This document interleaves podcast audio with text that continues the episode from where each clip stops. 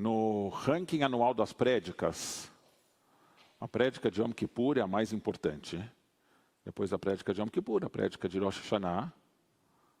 As outras são, mesmo em termos de tempo, uma prédica de Shabbat normalmente é uns 15 minutos, uma prédica de Yom Kippur até 25. A gente fica muito mais tempo preparando a prédica de Yom Kippur e Rosh Hashanah. Mas talvez a de hoje seja a prédica mais difícil que eu já escrevi. É... A gente está vivendo, todo mundo viveu todo mundo uma semana terrível. E a gente está tentando fazer sentido de uma realidade absolutamente caótica.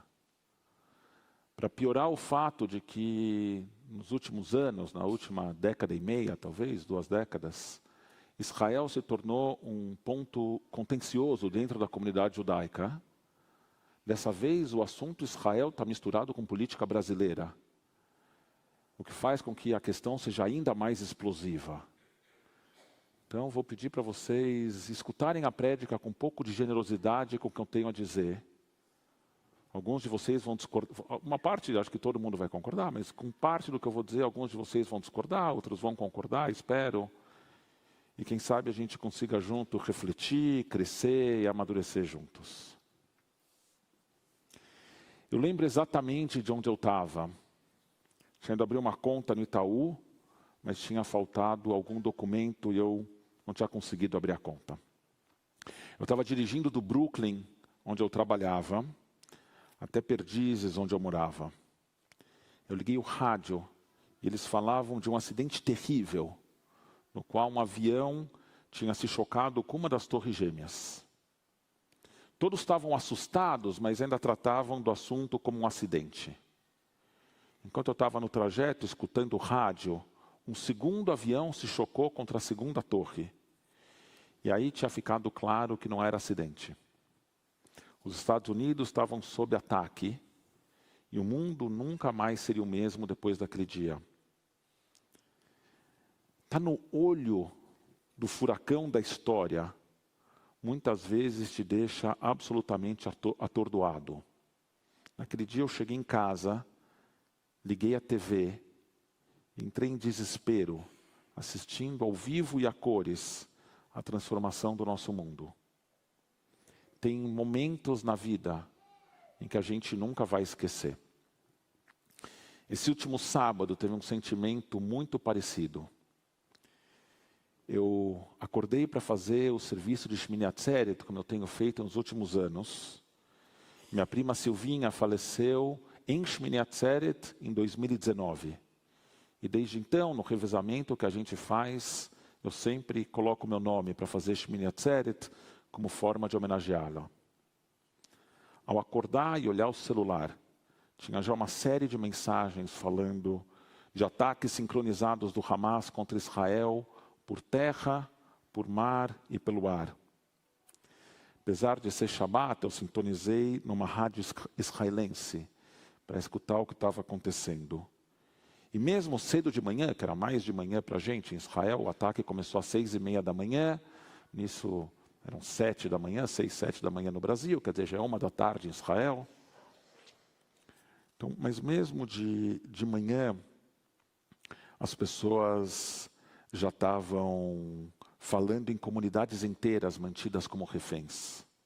As pessoas estavam ligando para os estúdios de TV e de rádio de dentro dos seus quartos seguros, falando que do lado de lá da porta segura estava um monte de terroristas.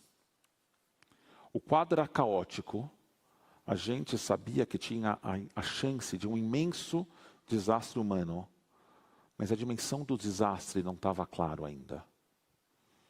A gente veio para a CIP, tentou fazer um serviço de Shmini Atzeret, mantendo um mínimo de normalidade, mas entendendo que o dia não estava para cerimônias muito felizes. Em, junto com os outros rabinos e com a diretoria da CIP, pensando o que a gente ia fazer em Simchat Torah, naquele dia à noite. Tinha contratado uma banda, um, uma das datas mais felizes do ano, como a gente ia comemorar Simchat Torah. Conforme as horas foram passando, nós fomos escutando relatos horrendos, cujos detalhes eu não vou repetir.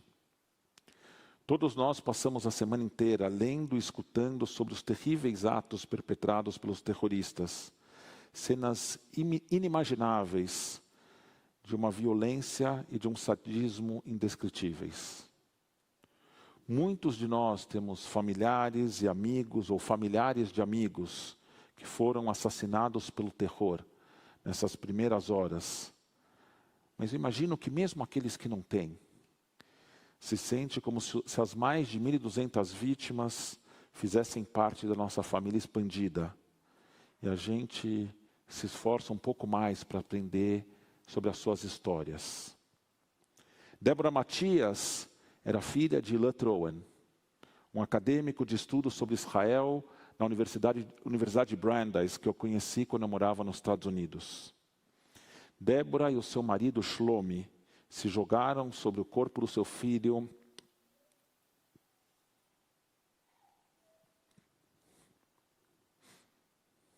Sobre o corpo do seu filho Rotten, de 16 anos, e os dois foram mortos. O filho foi atingido pelas balas, mas conseguiu sair em vida.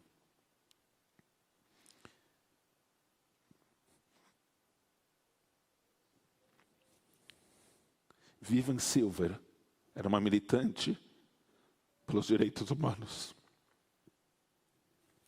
Ela serviu por muitos anos no Conselho de Betzelem, a principal organização em defesa dos direitos humanos de Israel. Ela fazia parte de vários movimentos trabalhando pela paz entre israelenses e palestinos e foi nomeada pelo jornal Haaretz em 2011 como uma das dez imigrantes de países de fala inglesa mais influentes de Israel. Ela foi sequestrada.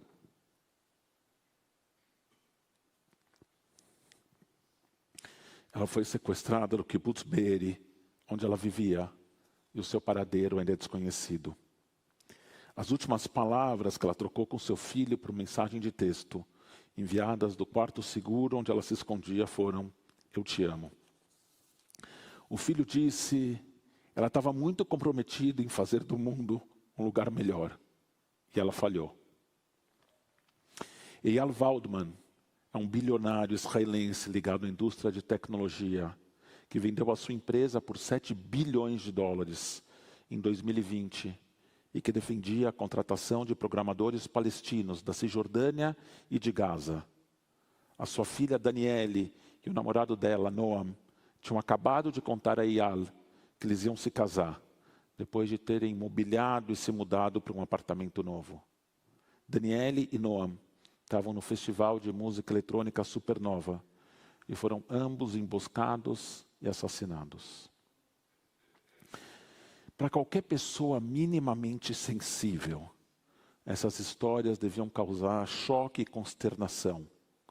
Essas não eram as pessoas que oprimiam os palestinos, pelo contrário, cada um ao seu modo eles estavam todos envolvidos na construção de pontes, na melhoria das condições de vida da população palestina. Pessoas assassinadas ou sequestradas de forma brutal e covarde, sem chance nenhuma de defesa, simplesmente por viverem onde eles viviam e por estar onde eles estavam. Para quem acompanhou os, efeitos dessa, os eventos dessa última semana aqui do Brasil, foram dois os choques. O primeiro foi o choque do ataque em si, pela sua estupidez, pelo assassinato de bebês, de crianças, de pessoas idosas, pelo estupro e pelas outras violências cometidas contra populações civis. Pela forma irreverente como os terroristas trataram esses atos, divulgando-os nas redes sociais e se gabando deles, para quem quisesse prestar atenção. O segundo choque foi causado pela forma como esses atos foram recebidos mundo afora. Não foram raras as lideranças na política e, no, e nos movimentos sociais no Brasil e em outras partes do mundo, que celebraram os atos terroristas como iniciativas genuínas de libertação nacional.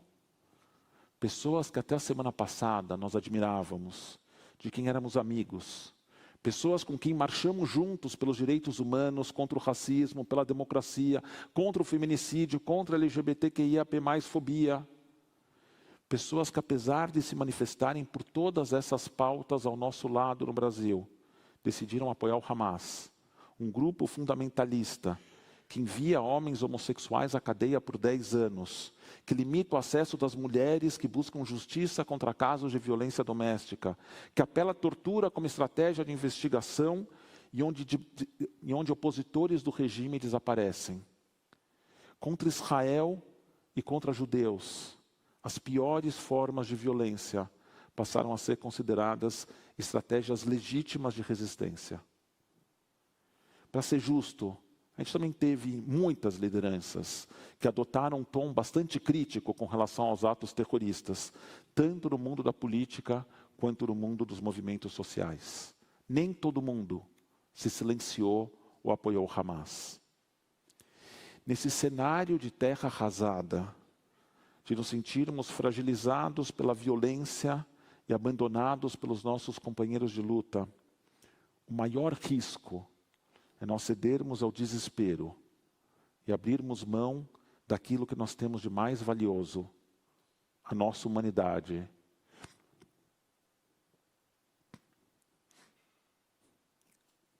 Os nossos valores e a nossa conduta moral. Quando sofremos o tipo de ataque que Israel sofreu no, no último final de semana, com esse nível de brutalidade e de terror, nada mais natural do que que nós queremos causar a, mes a mesma dor ao outro lado. Garantir que eles saibam que a nossa dor não vai ser em vão, que vai ter um preço muito alto a ser pago. Nos grupos judaicos aos quais eu pertenço, o desejo de vingança, qualquer que seja o preço, é palpável. De alguma forma, essa já foi a resposta norte-americana ao 11 de setembro. E vejam só onde a gente está hoje. O Talibã está de volta ao poder. O, senti o sentimento global anti-americano está em recordes históricos. O estilo de vida norte-americano está mais ameaçado do que jamais esteve. Como um analista israelense disse na rádio naquela manhã de sábado, a vingança não é um plano de ação.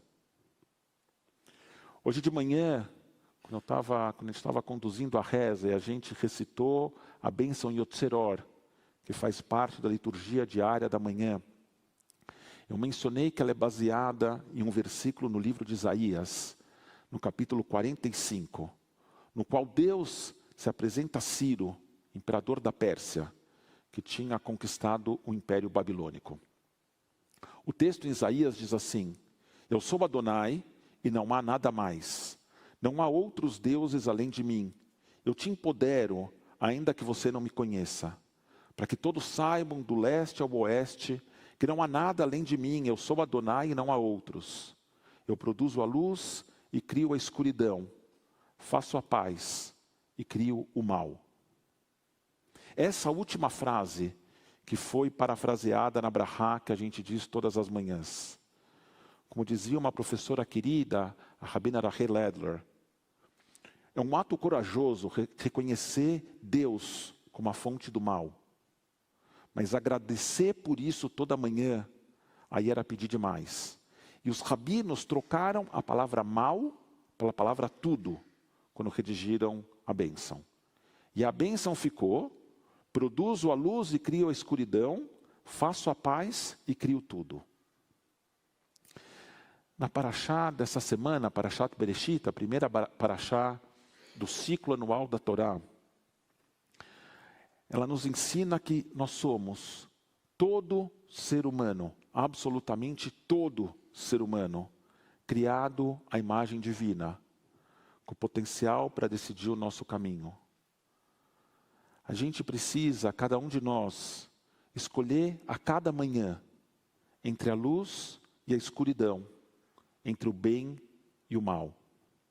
O Hamas fez as suas escolhas e decidiu negar a humanidade de israelenses e de judeus para cometer as atrocidades que eles cometeram. Responder à violência inconcebível do Hamas, abrindo mão da nossa humanidade, seria permitir que eles tivessem o maior triunfo nessa disputa. Da mesma forma, Nós temos visto a humanidade, judeus e israelenses colocadas em xeque por quem apoia daqui do Brasil as ações de terror cometidas em nome da libertação nacional palestina, ainda que essas ações não avancem um milímetro nessa causa. Um jornalista recorrendo à imagem nazista do judeu como rato, citou um ditado chinês para justificar os atos terroristas, dizendo: Não importa a cor dos gatos, desde que eles caçem ratos. Novamente, a nossa humanidade foi descartada para legitimar a violência da qual nós fomos vítimas. Frente ao abandono que nós temos sentido por parte dos nossos antigos aliados nas causas humanistas no Brasil, nós podemos nos sentir tentados a nos retirar desses movimentos. Mas é importante lembrar que nós não nos manifestamos contra o racismo, só para dar um exemplo, esperando apoio às causas judaicas quando nós precisássemos.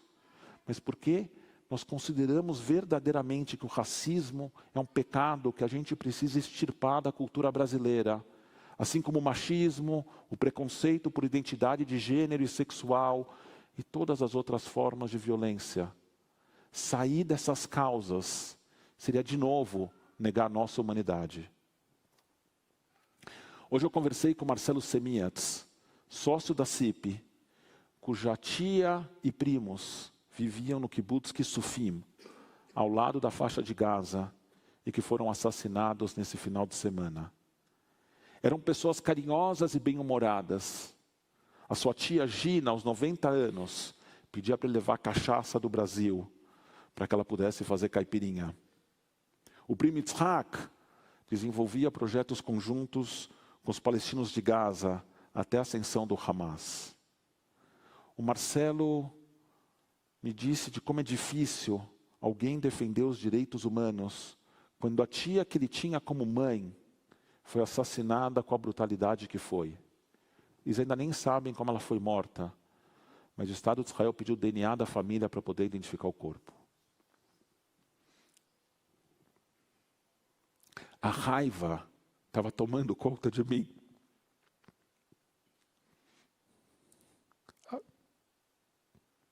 A raiva estava tomando conta de mim, ele me disse. Mas eu sou o que sou. E eu não vou fi ficar vivendo em função do ódio do outro. Nos mantermos quem somos e não permitir que sejamos definidos pelo ódio ou pelo Hamas. É o maior desafio que nós temos nesse momento. Que nós possamos todos escolher a luz e não a escuridão, a paz e não o mal. Que nós possamos nos defender como é nossa obrigação, sem nos tornarmos a cópia daquilo que combatemos. Shabbat Shalom.